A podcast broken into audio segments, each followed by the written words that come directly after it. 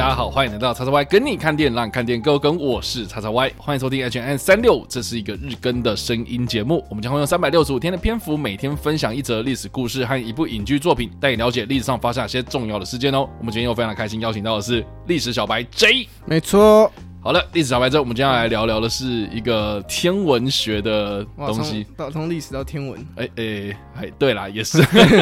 对，我们接下来来聊聊的是呢，在一八四六年的九月二十三号这一天呢，发现了海王星。嗯、这个听到海王星，不知道历史小白 J 有什么样的印象？嗯、没有任何印象，完完完全没有任何的想法。对，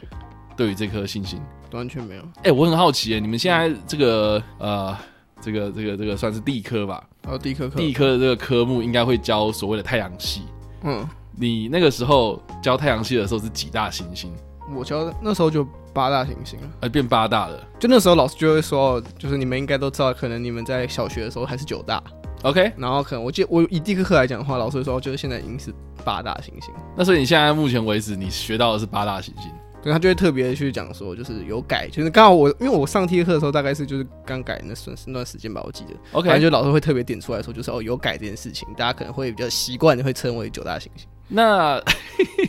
那我还蛮好奇的，就是说呢，你能不能从这个第一个行星开始，然后讲到第八个是哪八个？我看我想想，水星、金星、嗯、地球，嗯哼，然后火星，嗯，然后是哎木星、土星，哎天王星，哎海。天王星、海王星哦，哎，没错，叮咚叮咚，对啊，所以一直都说呢，现在这个八大行星的这个海王星呢，就是最遥远、最边缘，对。但是我们应该要知道说，其实之前是九大行星嘛，所以还有个冥王星，所以照来讲，冥王星才是最边缘，因为它边缘到就是它已经不算是行星，它已经被排除在外了，好可怜。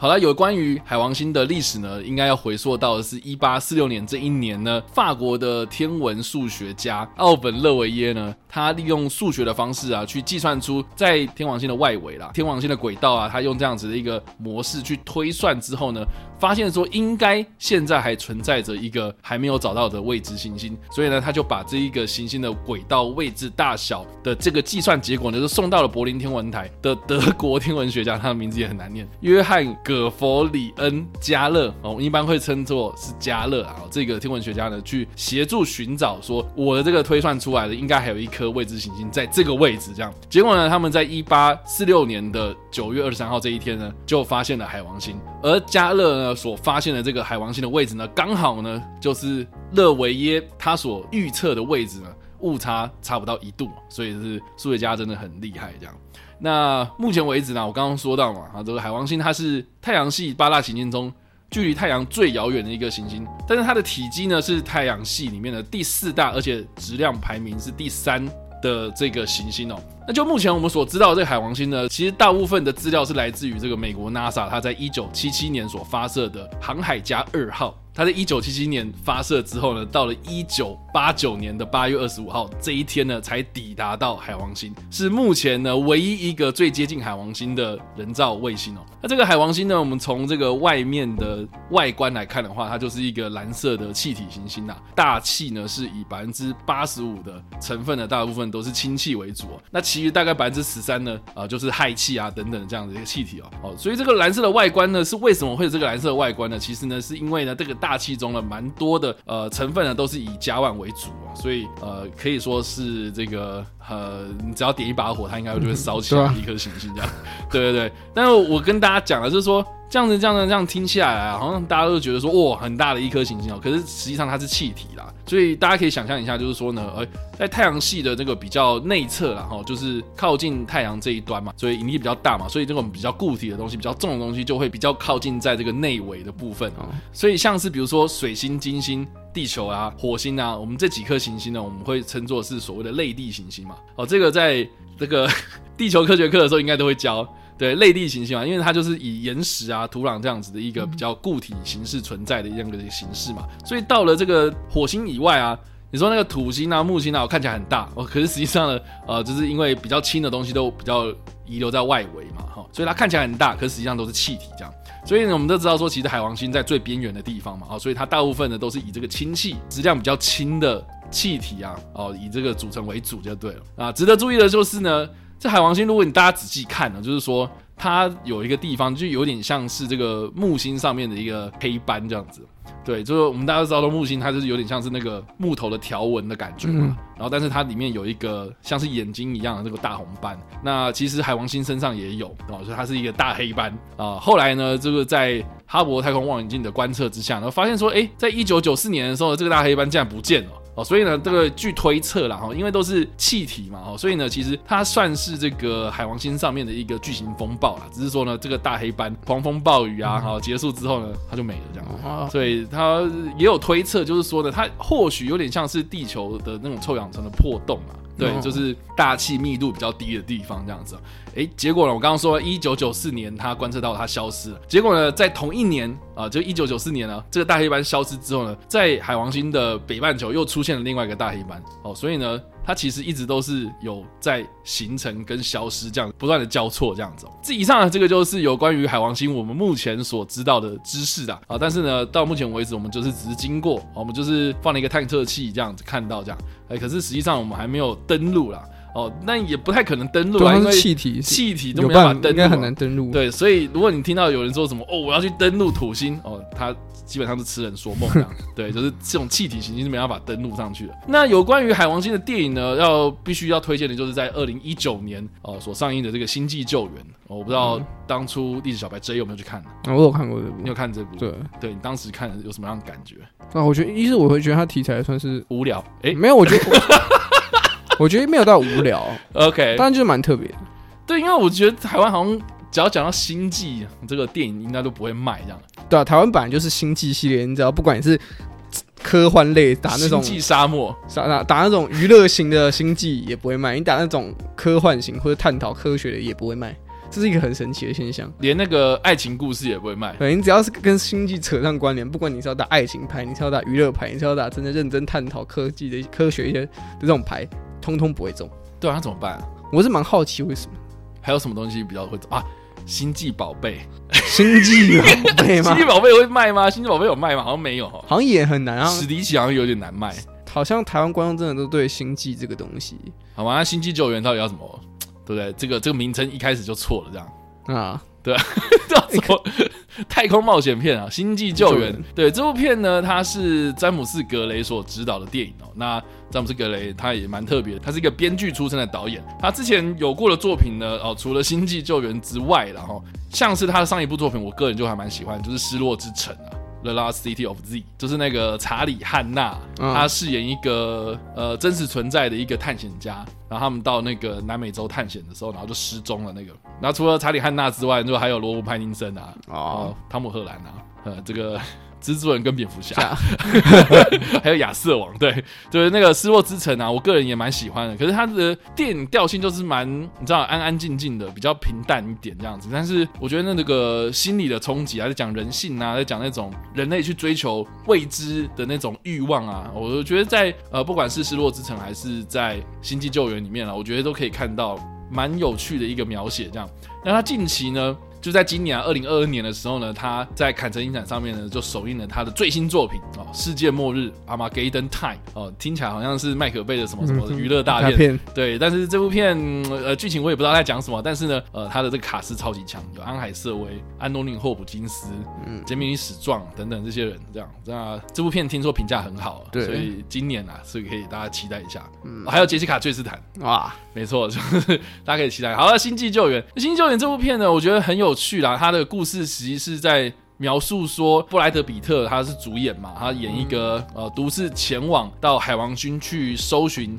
呃失踪父亲的一个太空人这样。那这个故事的设定呢，其实是设定在就是星际旅行它被商业化的近未来，然后火星移民已经普及的这样子的一个未来世界，呈现了就有关于这种太空人在探索太空的时候的那种比较孤独的那种心境。这样，我觉得这个其实是蛮有趣的，因为很多人可能看到《星际救援》的预告片啊，或是《星际救援》的这个片名啊，可能会把什么《星际大战》给联想在一起哦。可是呢，我只是觉得说，呃，这部片你在实际上看的时候，很多人就说啊，怎么那么无聊，怎么那么啊那个很平淡呐，然后这个安安静静的感觉哦。可是实际上，我觉得你如果用心去看的话，它其实里面有一个设定，我觉得很有趣。就是说呢，他一直不断的在评估所谓这个布莱德比特他所饰演的这个太空人的心理状态。比如说他要准备出任务了，然后出任务的时候呢，他就被关在一个小房间里面，然后就问一大堆问题啊。然后这个问问问题的过程之中呢，这个科学家就会在这个幕后啊，然后测量他的血压啊，测量他的呼吸、心跳等等这样子，然后来评估说这个人到底是说谎还是说真的这样子。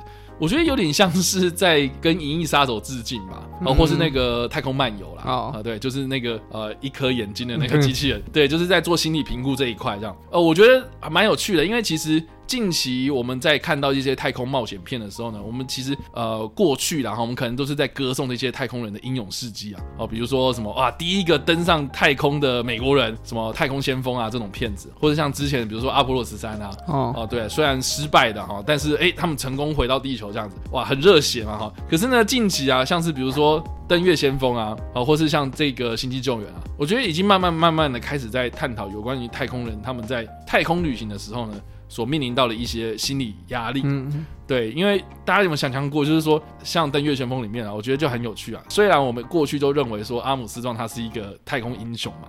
哇，很英勇嘛，哇，代表全人类啊踏出这个登月的第一步。可是你有没有想过，就是说他在测试这些太空船的时候呢，他是他是整个人塞到一个铁棺材里面的，随时就是有可能就就就挂了，嗯。所以像《登月先锋》这种片子啊，很多人就就是就是可能期待，就是说我要看到那个很热血的那个太空探险啊。哎，结果呢？哎，好像一直都在讲这个阿姆斯壮有多难过。嗯，对，阿姆斯壮，阿姆斯壮他登月的时候呢，啊，他面临到什么样的一个比较危急的一面？这样子。哎，可是我觉得他一方面其实也是呈现的说，哎，我们到底有没有真正在乎太空人的状态？哦，心理健康，心理健康，就是说，对这些人，他为我们在这个太空探索的路上披荆斩棘啊，筚路蓝缕啦，哈，就是很多。未知的事情他要去做嘛？可是，诶，大家有想过说，诶，他凭什么要去做？或或是说什么样的人才叫做好的太空人？啊啊，就是说，当这一个太空科技发展到每个人都可以上太空了，那是不是有些人他们可能就会面临到一些呃，在太空探险的时候呢，会遇到的事情嘛？比如说啦，以前我们从来没有想过这个飞机会普及嘛。啊可是现在大家对不对？大家要出国就是基本上就开就是就是坐飞机嘛。对。可是呢，有些人他就是会怕飞机啊。嗯，他就会怕这个飞机飞到天空中的那种感觉嘛，哦，所以我们有没有在乎过这种人？我们有没有在意过，或是我们有没有把这件事情当一回事？哦，我我觉得《星际救援》这部片，它某种程度反映了这个我们人类科技在发展的过程中，嘛好像没有考虑到这个心理压力或是人性的这一块，这样。然后另外一方面就是说，《星际救援》这部片，我在看的过程中，我还蛮享受在它里面的那个画面的呈现，就它那个艺术层面的方面的那个呈现。上面，我觉得很很惊人的，就是它场景啊，比如说他们要去这个月球转运啊。月球转运站，对，对，对，他们要去月球转运啊，然后要去到土星啊，或者到那个海王星这个地方的时候呢，就是他就看到了这个月球上面已经被人类开发成一个非常有规模性的基地了，这样，对啊，然后那个的场景呢，哦，我觉得其实我之前是完全没有想象过的啊，呃，所以有这个设定其实还蛮有趣的。然后再加上说呢，呃，星际救援里面啊，我们刚刚有提到嘛，布莱德比特是主演啊，但是演这个布莱德比特的爸爸，也就是。布莱德比特这个角色要去营救的那个人哦，其实是汤米李琼斯嘛。对，那我们之前在 H N N 里面呢，我们也有提过说汤米李琼斯之前他演过这个麦克阿瑟将军。对，但是哎、欸，我们在这部片里面呢，这个汤米李琼斯他是演一个一个太空人，一个非常非常资深的太空人。那更有趣就是说呢，其实汤米李琼斯呢，他在两千年的时候有演过另外一部太空探险片啊，叫做《太空大哥大》呃，但是中文片名这个蛮烂的。对，然后英文片名叫做《Space Cowboy》，就是太空牛仔。对，那。呃，同样就是跟他一起演出的，像是比如说克里斯威特啊，哦，对，这些人就是比较资深的男星了，哦，就是在演说啊，有一群哦，原本在冷战时期太空竞赛的时候的这些太空人哦。他们当时呢，就是在 NASA 工作的时候呢，就是哎，把一个东西给送上太空，但是他们不知道那是什么东西。就好几年过后之后呢，这个东西出问题了，所以呃，NASA 就把这些老人给找回来，然后就说，哎，请你们再帮我们去这个太空把这个东西给解决掉，这样。哦，哦，对，所以他之前有演过这一部《太空大哥大》，结果呢，这个汤米·李琼斯在这部片子里面呢，他的那个橘色的太空衣的装扮呢、啊，刚好啊，就是太空大哥大的那一个。样子，而且身上的徽章什么的，呃，都一样，所以是我觉得还蛮蛮巧合的，或是我觉得导演有在刻意致敬，应该有在致敬。而且呢，我觉得这个剧组也很有趣，他就说他也特别用了一些数位修复的方式，把这个衣服的徽章做修改。然后而且让这个太空衣变得更合身，这样。所以《星际救援》这部电影里面呢，我们可以看到这个太空大哥大的身影的感觉。所以如果大家如果有看过《太空大哥大》那部片的话，应该都知道说那个汤米·琼斯他最后面是什么样的下场。那我不爆雷嘛哈，但是呢，在《星际救援》里面好像刚好可以接到这样子，就是说，哎，好像太空大哥大他演完，哎，然后接接接这个，对，他在那边这样，他在海王星等着布莱特比特，对，所以我自己个人还蛮喜欢的。那不知道那个栗小白 J，你是喜欢这部片的吗？其实我觉得对我来说还是有点沉闷，还是有点沉闷。对，嗯，就是虽然好像没办法推广到大众，我觉得很难啦。嗯，我觉得一是大家对于星际的那种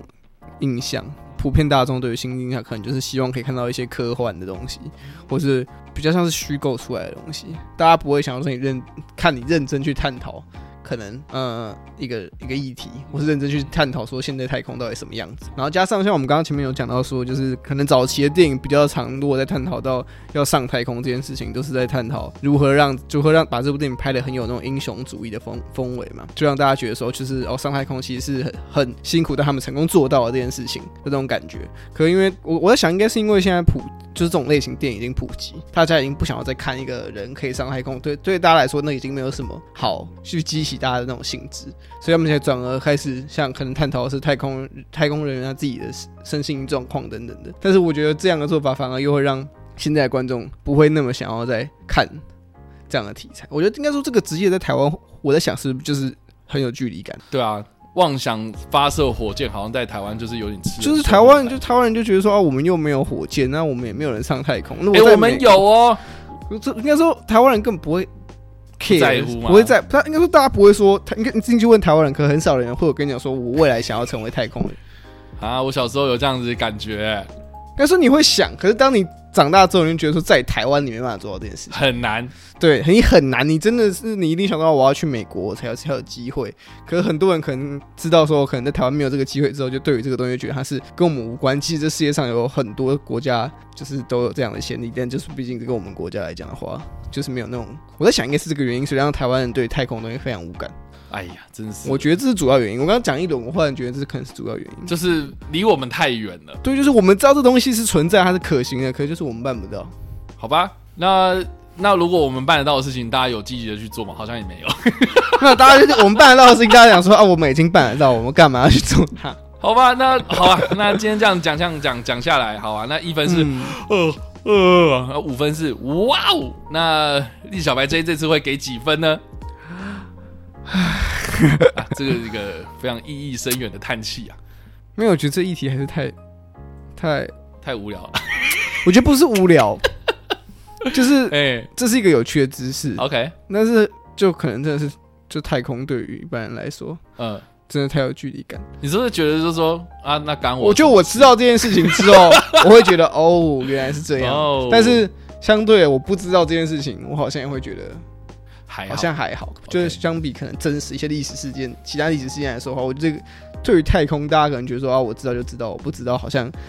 反正他也不会来干扰我，啊，离我们远，好吧？那种想法吧，好吧？那就那那电影的推广。电影的推广嘛，对啊，那你会推荐大家去看那个《星际救援》吗？我觉得我还是会推荐大家去看，即使对对于一般人来说，可能它比较就是沉闷一点，但是我认为，就这是现在的太空电影常见的一种类型啊，嗯，就是要探讨心理这种，所以我觉得如果大家对于大家对于太空的印象还是只有说啊，好像太空片就只会啊发射火箭，然后上去打打杀杀的话，我觉得大家可以去改变这个 这个。刻板印象，搞不好大家会变得比较可以接受，就是这一类型的电影，好吧？就。就就推广太空很难吗？感谢大家今天收听我收看啊！那 大家在听完这个故事有什么样的想法呢？啊，或是你们看过这部电影呢？都欢迎在留言区里留言，或在首播的时候来跟我们做互动啦。当然呢，如果喜欢这部影片或声音的话，也别忘按赞、追踪我们脸书粉丝团、订阅我们 YouTube 频道、IG 以及各大的声音平台，也别忘在 Apple Podcast 三十八里板上留下五星好评，并且利用各大的社群平台推荐和分享我们节目，让更多人加入我们讨论哦。以上呢就是我们今天的 H N 三六，希望你们会喜欢。我们下次再见，拜拜拜。